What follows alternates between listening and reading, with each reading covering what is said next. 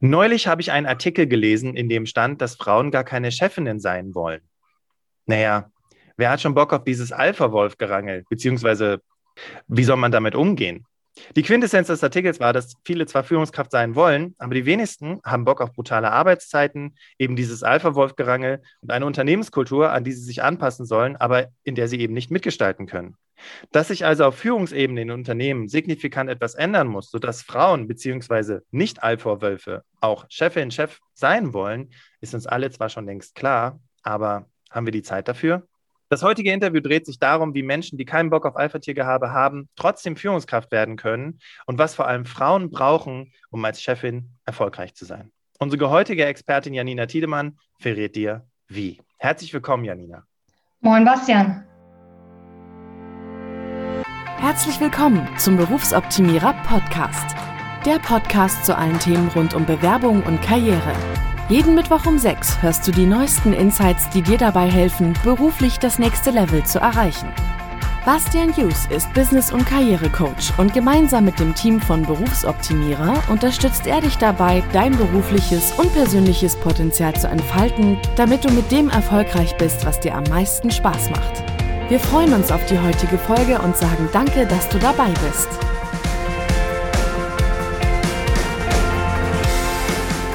Ja, Ladies and Gentlemen, ich freue mich sehr auf das Interview heute mit Janina. Wir hatten nämlich im Vorgespräch schon über das Thema Alpha-Tier und Umgang mit Alpha-Tieren gesprochen und das wird auf jeden Fall mega spannend für dich.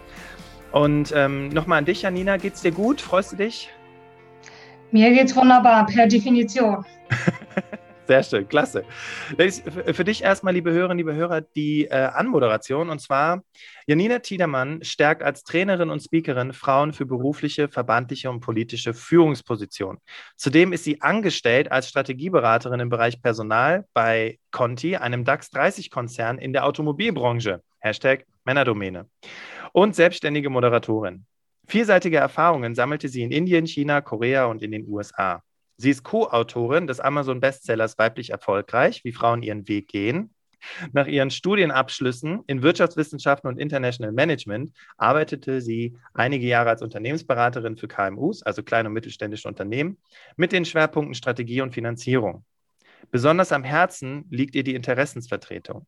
Ihre prägendste Erfahrung war ihre Position als Landesvorsitzende eines Verbandes mit rund 10.000 Mitgliedern. Ich bin sehr gespannt, was das wohl war. Seit 20 Jahren engagiert sie sich in unterschiedlichen Ehrenämtern von Orts- bis Bundesebene. Anpacken statt rumschnacken lautet ihr Motto. Sie ist typisch norddeutsch, sagt somit den ganzen Tag über Moin, das haben wir eben schon erlebt, und hat sofort gute Laune, wenn jemand platt schnackt. Ihr Motto? Anpacken statt rumschnacken. Jo. jo und Moin, cool. Janina, habe ich irgendwas vergessen? Möchtest du noch irgendwas hinzufügen? Wunderbar, ne? das ist schon mehr als ein Norddeutscher äh, durchschnittlich äh, reden würde.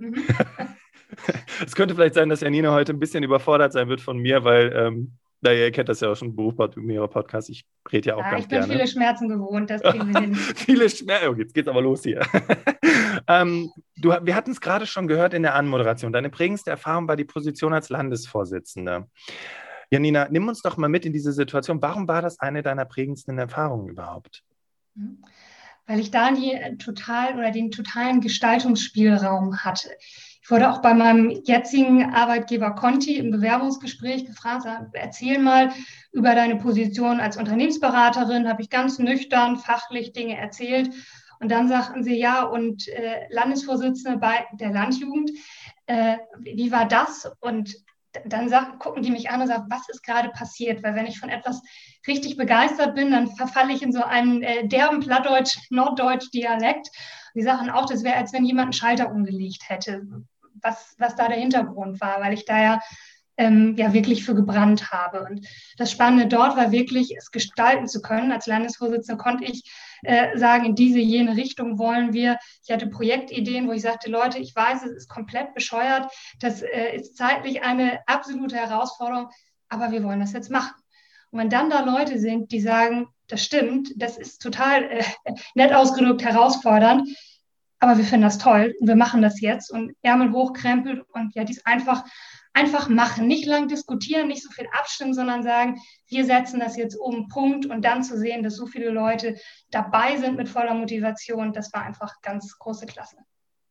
Dann hast du ja wirklich mal einen richtig coolen Start gehabt, ne? weil viele, die jetzt zugehört haben, haben gedacht, okay, jetzt kommt irgendwie sowas wie, äh, ne, keiner wollte da irgendwie mitreißen, mitmachen, keiner hatte Lust, sich zu beteiligen. Glaubst du vielleicht, dass du einfach es irgendwie anders gemacht hast, weshalb von Anfang an die Menschen auch direkt Feuer und Flamme gewesen sind? Ich glaube, die innere Einstellung ist dort extrem entscheidend. Also ich bin ja viel im Verbandsbereich auch unterwegs und wenn ich da manchmal Verbandsvorsitzende sehe, die sich dann beschweren und sagen, ja, und es kommt ja keiner und wenn ich frage, wer mitmachen will und hm, ja gut, wenn ich da mit, mit dieser Energie reingehe, dann wird das auch schwierig. Aber wenn ich sage, Leute, nicht, also nicht dieses, ja, wir müssen das und einmal im Jahr und ihr wisst, sonst macht das keiner. Sage, Leute, das ist unsere Chance und wir können uns hier präsentieren und da mit Motivation reingeht, dann strahlt das auch auf die anderen Leute ab. Also wenn ich da selber Lust zu habe, dann schaffe ich es in den meisten Fällen auch mit Streiter dort zu gewinnen. Vor allem, weißt du, wenn du diese, du hast es ja gerade schon gesagt, in diesem Vorstellungsgespräch hast du natürlich auch total gebrannt und hast selber schon davon erzählt, also in dem Moment damals ja auch total dafür gebrannt. Aber was ist mit Menschen, die eigentlich für die Sache brennen, aber halt immer wieder dann die Steine äh, in den Weg gelegt bekommen? Vielleicht, weil sie nicht dieses Auftreten haben oder dieses dafür, also nicht so richtig dafür brennen können, weil sie einfach nicht dieser Typ sind. Äh, haben die dann einfach gar keine Chance oder, oder was, was kann man denen mitgeben? Mhm. Also die, dieses Brennen, das kann ja auch, ich sag mal, äh, innerlich stattfinden. Ne? Ähm, ich bin, bin jetzt für einen Norddeutschen auch gerade sehr ähm, euphorisch, also das kannst du ja auch als ruhiger Mensch machen. Ne? Das bedeutet nicht, ich muss da immer nach, nach draußen mitgehen. Ich glaube, diese, diese innere Einstellung und auch dieses Selbstvertrauen, ja, ich, ich kann das und ich werde da Leute finden, die mich unterstützen werden, das ist da wirklich extrem entscheidend. Und wenn ich diese Einstellung habe, dann wirke ich auch anders nach außen. Das heißt nicht, ich muss äh, die absolut charismatische Persönlichkeit sein, die immer auf einer Bühne steht. Ich kenne ganz viele ruhige Leute, die aber so eine äh, Wahnsinnsgelassenheit haben, so eine Ruhe ausstrahlen und dadurch Leute mitziehen. Also das müssen nicht die, äh, die Bühnenmenschen sein, sondern die, die wirklich von ihrer Sache überzeugt sind und dann die anderen schaffen mitzunehmen. Cool. Also ich glaube, das war auch nochmal ganz toll für die Menschen, die hier gerade zuhören, die vielleicht eher so die Introvertierten sind, aber viel verändern wollen. Janina, jetzt hatten wir zu Beginn unseres Gesprächs ja so ein bisschen das Thema Alpha-Tier-Gerangel und Gehabe thematisiert, als ich gesagt habe, hier, da hat ja keiner Bock drauf. Dann hast du direkt gesagt, ja klar, ne, hat man da keinen Bock drauf, aber äh, man kann es ja nicht ändern. Ähm, und da stimme ich dir natürlich zu. Aber wir wollen ja auch heute jetzt darüber sprechen, ne, grundsätzlich Frauen in Führungspositionen oder auch ja, Menschen, die oder Männer auch in Führungspositionen, die eben auch nicht so gepolt sind. Wie, wie kriege ich das denn jetzt hin? Wie gehe ich denn da jetzt vor in so einer Situation, wenn ich eben nicht das Alpha-Tier bin, aber trotzdem der Meinung bin, ich kann Führungskraft werden? Mhm. Ja, also mit dem nicht ändern, das wird, da würde ich nochmal ein kleines Fragezeichen äh, dran machen. Also äh, wir können natürlich nicht in eine Position dort gehen oder so, Leute, ich habe auf dieses Alpha-Tier-Gehabe keinen Bock und das ändern wir jetzt. Dann wird, äh, ich habe sehr viele ähm, Teilnehmerinnen im politischen Bereich, äh, die hätten da schon sehr häufig den, den äh, Schalter umlegen wollen, weil da haben auch die wenigsten äh, Lust drauf, wie dort die äh, Kultur derzeit läuft. Also da sollten wir einmal unterscheiden. Ich sage mal, das Wichtigste ist erstmal die Spielregeln zu verstehen, weil viele das merke ich immer wieder in Gesprächen, sagen, das läuft da so und so, dann wurde äh, irgendwas schon beschlossen, das habe ich aber gar nicht mitbekommen oder ich habe eine Idee vorgebracht, die wurde aber irgendwie systematisch überhört. Danach hat äh, ein anderer Kollege die eingebracht und da haben alle Juhu geschrien und die stehen da dann und sagen, die Welt ist ungerecht und ich habe da keine Lust zu. Und das kann ich total verstehen. Und deshalb finde ich es im ersten Schritt wichtig, diese Spielregeln zu verstehen. Warum ist das so? Wie kann ich dort besser mitspielen, um dann für mich die Entscheidung zu treffen, möchte ich das. Weil ich kann jeden Menschen verstehen, der sagt, ich habe da keine Lust zu. Bloß, wenn man diese Spielregeln versteht, dann macht das ja auch Spaß. Ne? Also, wenn du bei Mensch ärger dich nicht immer rausgeschmissen wirst, ist es erstmal deprimierend. Aber wenn du weißt, wie das Spiel funktioniert, dann macht das gleich sehr viel mehr Spaß. Und äh, ich habe äh, Teilnehmerinnen, ich erinnere mich gerade an, äh, an zwei, die waren zusammen auf dem äh, Seminar bei mir und die waren beide im Gemeinderat und haben vorher auch so viele Fragezeichen gehabt, warum ist das Verhalten der Alpha-Männer so? Und äh, ich hatte zum, zum Schluss so einen kleinen Aufkleber äh, verteilt. Ich mache das viel an der Geschichte des tapferen Schneiderlein und frage, wie hätte eine Schneiderin äh, das gestaltet. Ne? Und diesen kleinen Aufkleber hatte die eine auf dem Brillenetui und sagte dann, die gucken sich äh, dann, ähm, wenn so ein Alpha-Tiergehabe kommt in der Sitzung, die beiden drehen das Brillenetui um, gucken sich den Aufkleber an, grinsen sie an und sagen, ja, alles in Ordnung, wir wissen, wie wir damit umgehen können.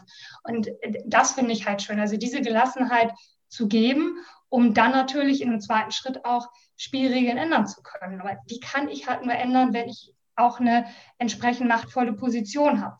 Wenn ich, äh, ich, ich, sag mal, klein, klein irgendwie ähm, in der oder weiter unten in der Hierarchie, ich mag das Wort nicht so besonders, aber bin, dann wird das unglaublich schwer, wirklich was zu verändern. Wenn ich sage, okay, ich gucke mir jetzt an, wie, Spiel, wie, wie läuft das Spiel hier kann diese Spielregeln auch mitspielen, macht das zu einem gewissen Grad auch, um dann zu sagen, wenn ich die Möglichkeit habe, es zu verändern, dann tue ich es auch. Das finde ich gerade richtig cool, dass du das sagst, weil das erinnert mich an einen Post auf Instagram, wo jemand geschrieben hat, ähm, ja, soll ich mich der Unternehmenskultur anpassen? Und dann ganz viele schrieben, nein, um Gottes Willen, das geht gegen meine Werte, bla bla. Und wir haben uns dann im Team abgestimmt, weil wir dann immer überlegen, okay, ähm, äh, sehen wir das genauso? Nee, sehen wir nicht. Und dann haben wir eben geschrieben, wir sehen das anders, man sollte halt die Spielregeln spielen. Und dann entbrannte eine total spannende Diskussion. Das wollte ich gar nicht, dass auf dem Post, äh, auf dem äh, Account von der Dame dieser Diskussion entbrannte, weil viele gesagt haben, nein, man soll sich nicht verstellen. Aber wenn ich dich richtig verstanden habe, Janina, geht es ja nicht darum, sich zu verstellen, richtig?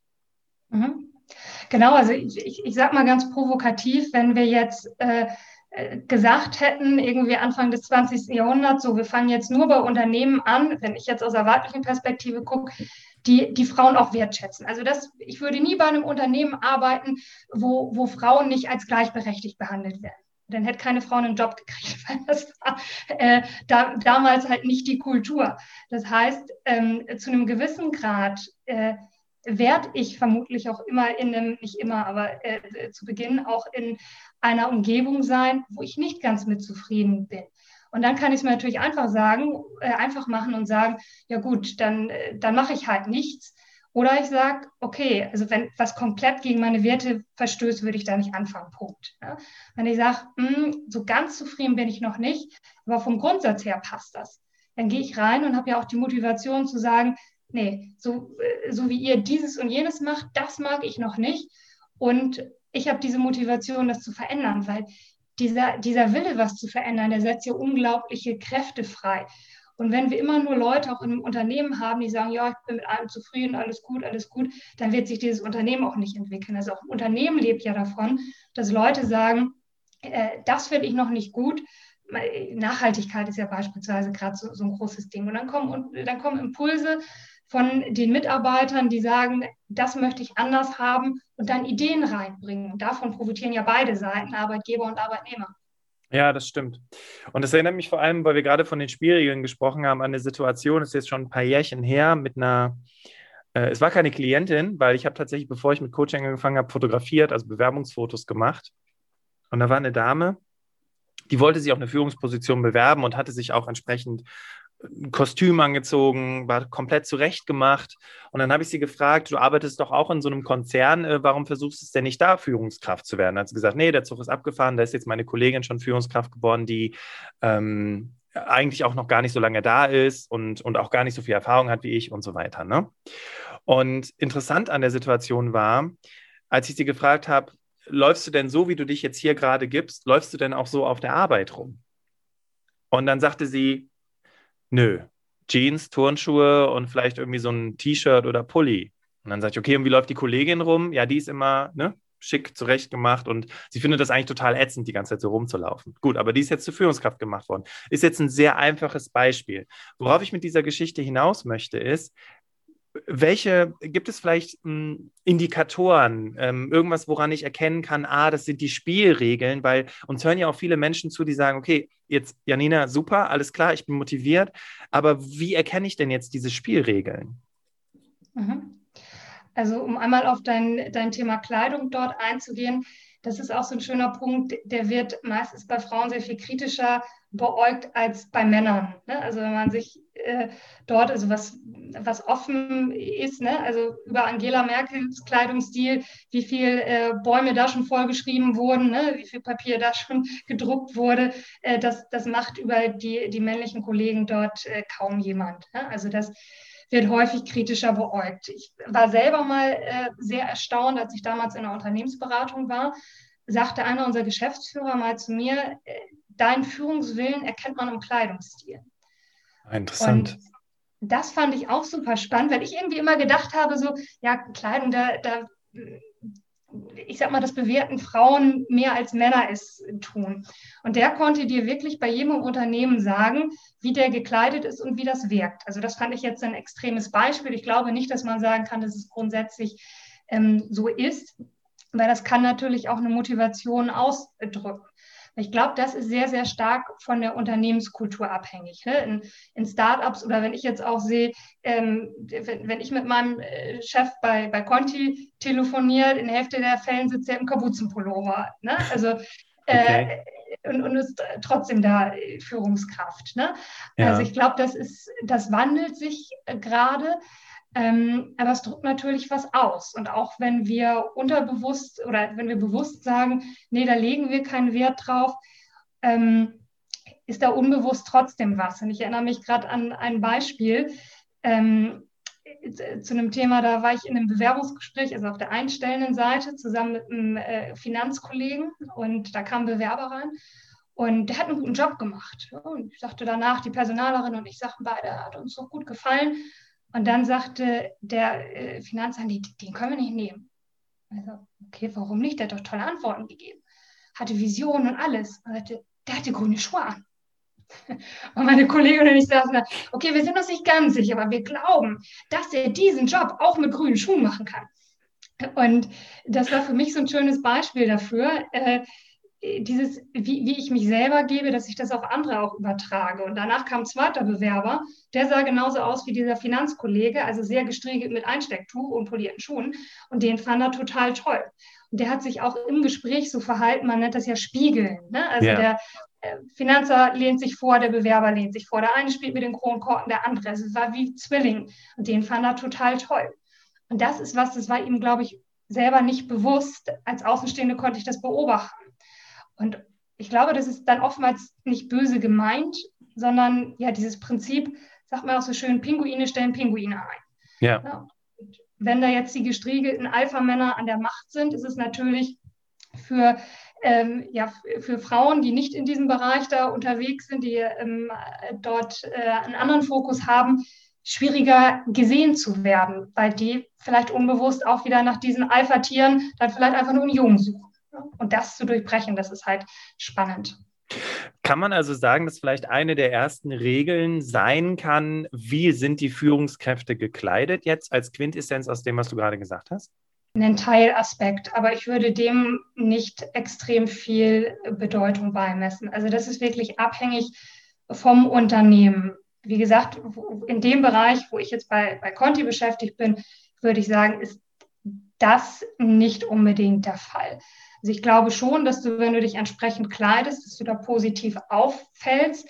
Ähm, aber wenn du kompetent bist, dann wird dir das nicht angelastet, wenn du dich legerer kleidest. Ne? Ähm, also das ist für mich ein, ein Bau oder ein, ein Bestandteil, ähm, dem würde ich aber nicht so viel Wert beimessen, nicht extrem viel.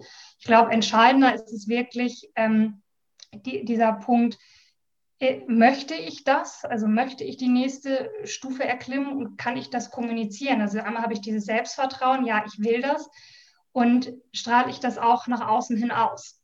Und okay. dann natürlich dieses politische Geschick. Ähm, und das ist eher wirklich der, der spannende Part, zu, zu gucken, wie funktioniert eigentlich äh, Macht, Einfluss, was auch immer äh, im, im, Unternehmen, in der Abteilung, ähm, wie, wie kann ich das spielen? Es ist gerade interessant, dass du das sagst, weil es gibt ja immer diesen Spruch, Kleider machen Leute. Ähm, jetzt du als erfahrene Trainerin und auch erfahrene Personalerin sagst, nee, also ja, es ist ein Teil, der damit einwirkt. Ähm, es ist natürlich auch noch eine Frage von Wollen, okay.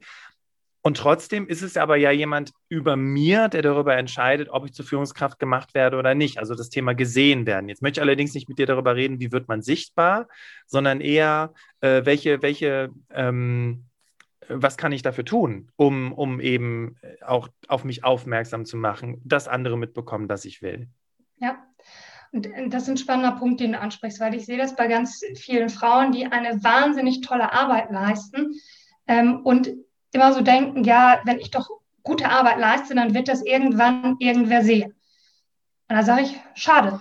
Das ist in, in, in, den meisten Fällen nicht der Fall, wenn wir es nicht schaffen, darüber zu kommunizieren. Ich habe mal ähm, von einem männlichen Kollegen gehört, der sagte, na, Männer gehen eher davon aus, wer gut ist, der stellt das auch nach außen hin dar. Quintessenz, wer nicht gut ist, der redet halt nicht drüber.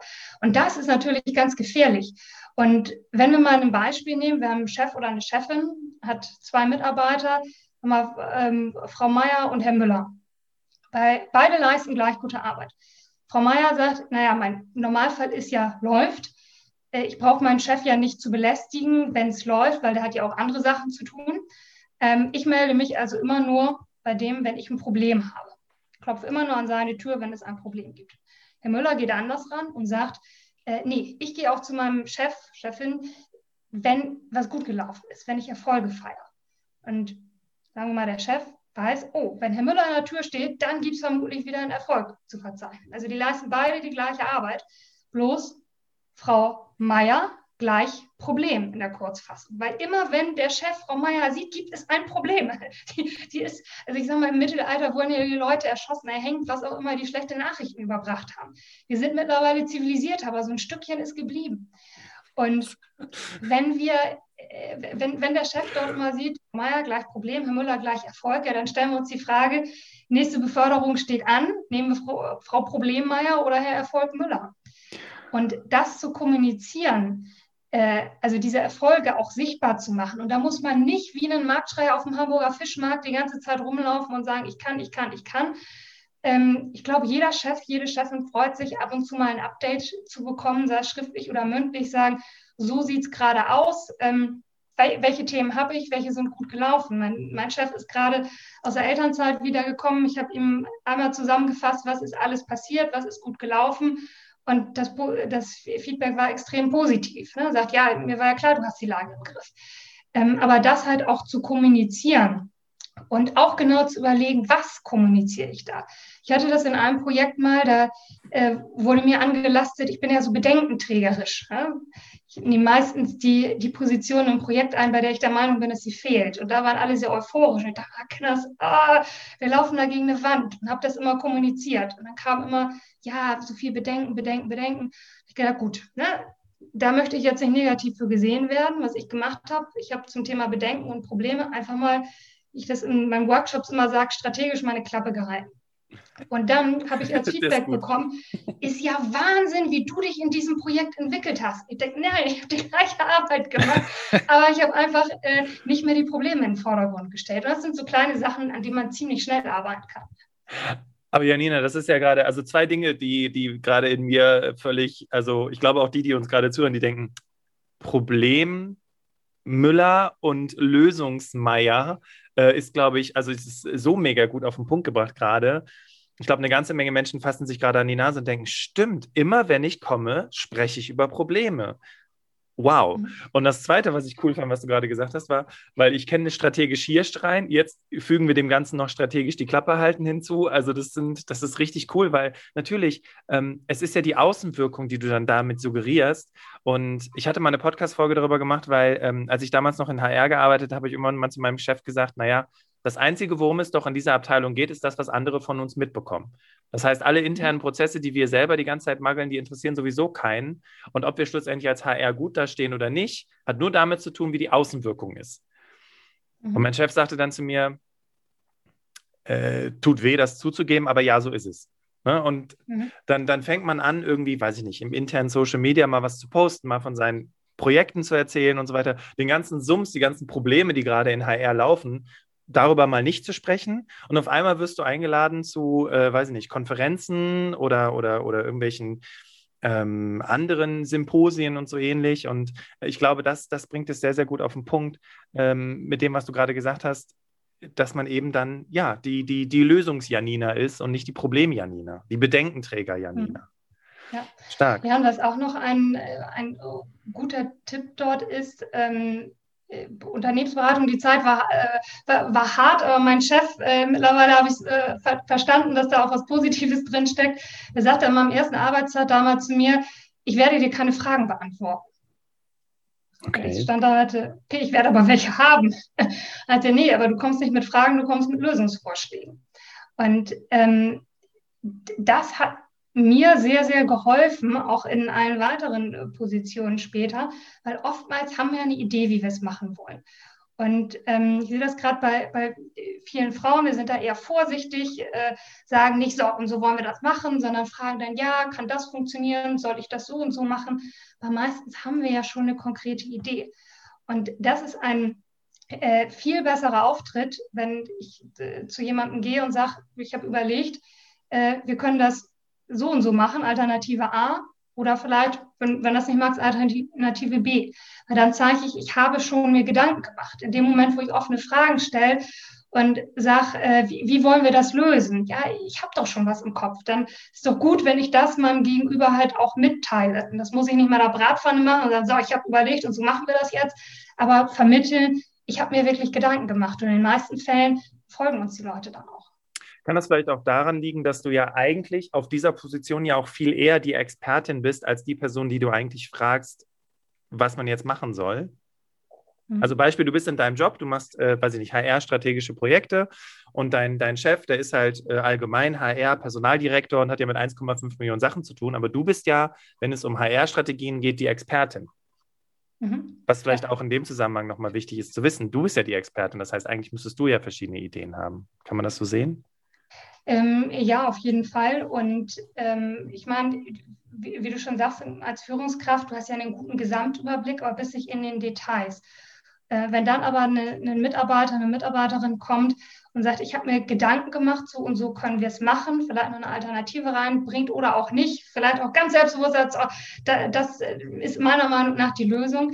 Wenn das nachvollziehbar äh, dargestellt wird, dann freu, freuen sich die meisten Führungskräfte ja und sagen, ja, so können wir das machen. Ne? Also äh, dann, dann sind sie auch sehr offen. So, sobald sie merken, da hat sich jetzt jemand wirklich Gedanken gemacht ähm, und vertritt seine Meinung, sagt nicht, ja, vielleicht könnten wir, aber ich weiß auch nicht, sondern das ist mein Vorschlagpunkt.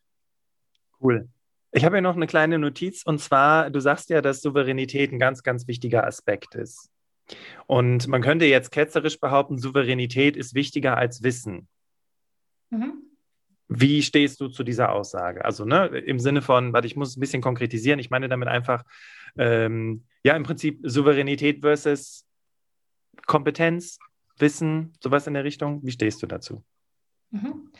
Ähm, kommt für mich komplett auf den Bereich an. Wenn ich jetzt, äh, ich sag mal, ähm, in der IT arbeite und dafür sorgen sollte, dass Systeme laufen, dann würde ich mir jemanden wünschen, der mehr Wissen hat als souveränes Auftreten, weil wenn das Ding nicht funktioniert, dann funktioniert es halt nicht. Punkt. Ähm, äh, wenn ich eher Richtung Führung denke, äh, glaube ich, ist souveränes Auftreten überwiegt äh, dem Wissen dort, weil es ja häufig darum geht, Leuten zu vermitteln, äh, wir haben die Lage im Griff, wir wissen hier, was wir tun. Und ich habe hier unter meinen Teilnehmern sehr viel ähm, politisch Engagierte auch. Und keiner kann im Bereich Politik Experte sein für Inneres, Äußeres, ähm, Recht, Landwirtschaft, Soziales, was auch immer.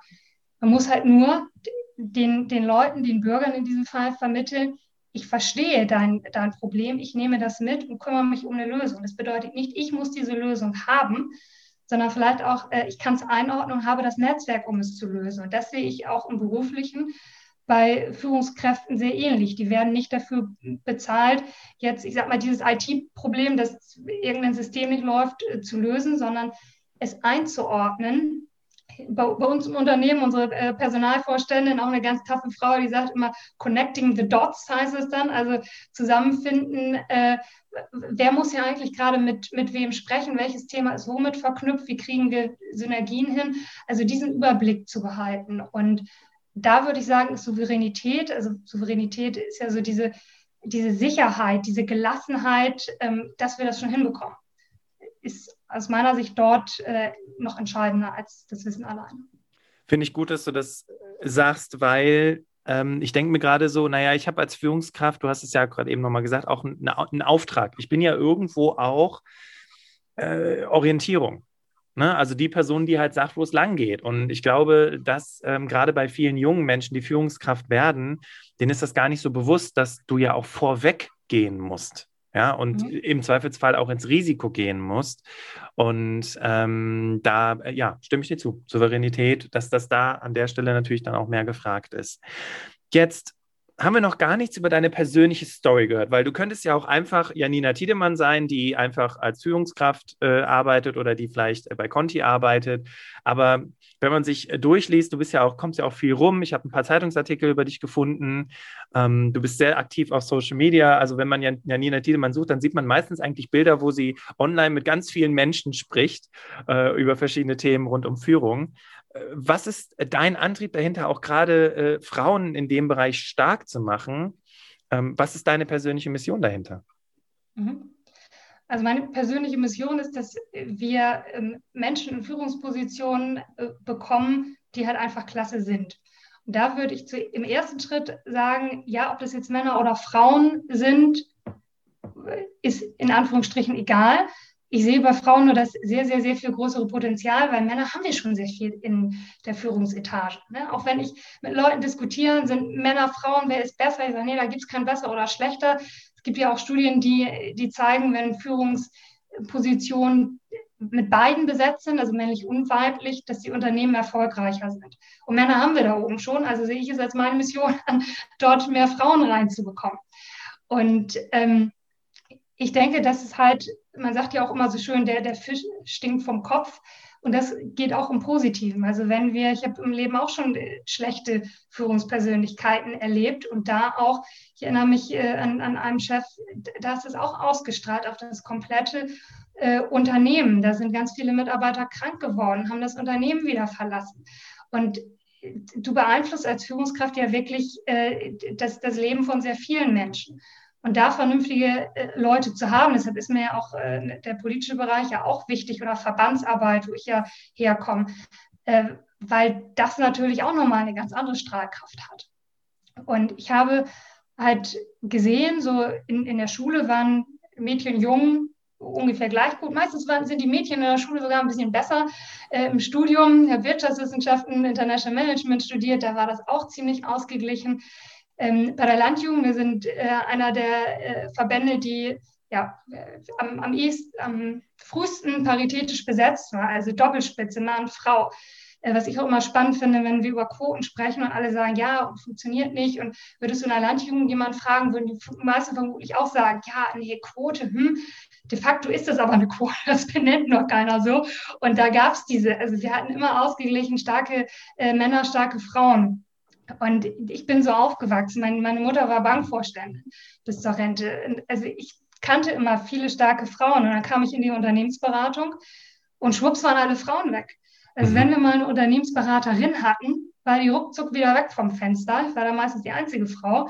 Und ich hatte auch nur männliche Kunden auf Geschäftsführungsebene. Vielleicht mal eine Buchhalterin dabei, aber sonst alles Männer. Und da habe ich mir die Frage gestellt, wie kann das sein, wenn wir Frauen so gut qualifiziert sind und ich kenne so viele tolle Frauen, die auch richtig Lust haben und richtig viel bewegen können, warum sind die nicht mehr da?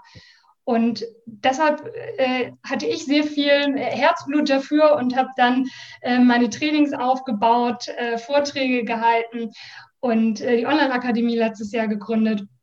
Und was mir halt wichtig ist, ist, dass wir das Thema auch mit Lockerheit angehen. Weil ich höre es auch von ganz vielen Frauen und du sagtest es ja auch in deinem Intro mit diesem Alpha-Tiergehabe. Es möchte fast keine Frau so, so diese, ähm, diese Ellbogentante, sage ich mal, werden, die dann irgendwie sich so durchbeißt und so unsympathisch dann wird. Und vielen Frauen fällt dann auch gleich ein, so, nee, aber so wie die und die will ich nicht werden und das ist so eine Zicke. Äh, nee, da haben die meisten keine Lust drauf. Und da aber zu schauen, dass wir das auch mit, ja, mit, mit einer Lockerheit hinbekommen. Ähm, das ist mir wichtig und deshalb arbeite ich super viel mit, mit Beispielen aus meinem eigenen Leben oder äh, mit Beispielen von Teilnehmerinnen, um zu sagen, ah, wenn man irgendwelche, ja, ich sag mal, gewisse Spielregeln versteht, es, es macht halt dann einfach auch Spaß. Und diesen Spaß finde ich ganz wichtig, weil äh, wenn ich daran keinen Spaß habe, dann tue ich mir so eine Position in Anführungsstrichen nicht an, weil das ist mit viel Verantwortung und mit viel Zeiteinsatz in vielen Fällen auch verbunden.